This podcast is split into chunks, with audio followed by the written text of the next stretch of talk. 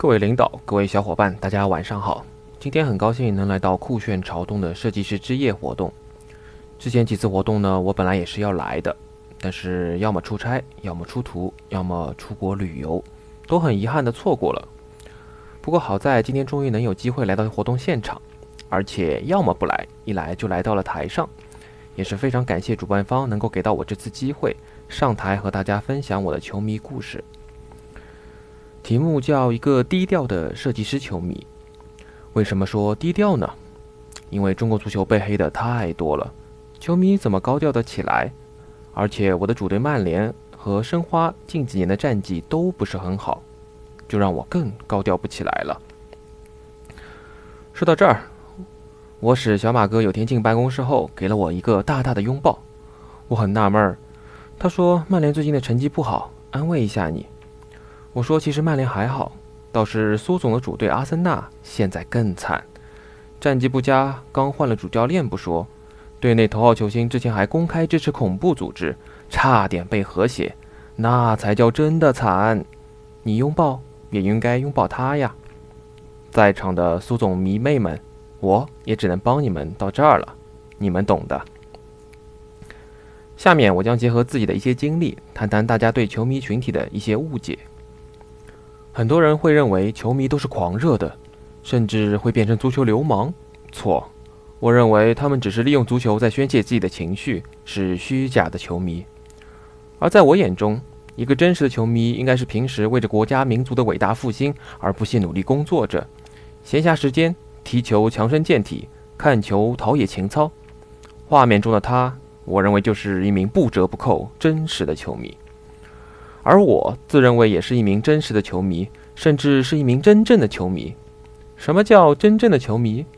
有的人会说他千里迢迢去现场为自己的主队加油助威过，他是真正的球迷。有的人会说他拥有喜爱球星的签名，他是真正的球迷。而我和他们不一样，这些我都没有。但我这个真正的球迷是被电视台认证过的。这张图片是二零一二年曼联中国行期间东方新闻的一个截图，画面中左侧这个淡定微笑、眯着眼睛的球迷就是我本人。当时我和朋友去浦东机场接机，有幸被摄影机记录下这一珍贵的时刻，所以，我是一个被电视台认证过的真正的球迷。几乎每个球迷都有过自己在球场上驰骋的梦想，我也不例外。但两次重伤导致我两次退役。基本宣告我与球场无缘了。第一次受伤是在大学的足球比赛中，拼抢中对方球员比较鲁莽，一脑门撞我鼻梁上，顿时我血流如注，平躺在草坪上。送到医院后，医生跟我说，这次接上了，要是再断可就接不上了。好吧，为了不毁容，我只能退役了。后来进了公司，所长听说我是球迷。就问我要不要参加每周一次公司的足球活动，我纠结了很久，还是去了。对于足球的热爱战胜了对毁容的恐惧。一次活动中，我带球推进，正好对上我们所长。当时工作没几年，人特别纯粹，完全不会有什么我是不是卖个破绽让领导断球这样奇怪的想法，满脑子就一个念头：过他，过他，过他。只见我一个大汤轻松突破我们所长的防守。那叫一个美啊！但幸福来得快，去得也快。斜刺里杀出个结构中卫，一个大跨步断下我的皮球，还顺势把我扛倒在地。顿时我脸色苍白，又平躺在草坪上。后面发生了什么我都不记得了。其实这是轻微脑震荡造成的失忆，所以为了保命，我又只能退役了。所以有时候结构专业同事跟我配图说：“这个地方上次配好了呀，怎么又改了？”哎，是吗？我怎么不记得了？我这么说可真不是装糊涂，可能是被你们结构同事撞了之后的后遗症，真不赖我。哎，我下面要说啥来着？哎呦，你们看看我这脑子。算了，总之两次受伤后，我算是真的退役了。自己踢不了球了，我就安心当好一名球迷。工作了几年，我越发觉得我们设计院其实和足球队是一样一样的。为什么这么说？你听我给你分析分析。你看结构专业像不像中后卫？对，把我撞成脑震荡的正是一名结构中卫。他们不需要很多的花活，混凝土、钢结构、框架、剪力墙都可以，能完成防守任务就行。偶尔来个倒钩解围固然不错，但简洁高效的设计就很好，毕竟安全第一。我们把机电专业叫做边后卫，别的专业干一个项目，他们得干三四个。基本素质是运动量，没体力干不了。不显眼的时候，在边路上下翻飞可能会被忽视，但也有可能突然要这边开个洞，那边放个机器。建筑结构专业给解决下。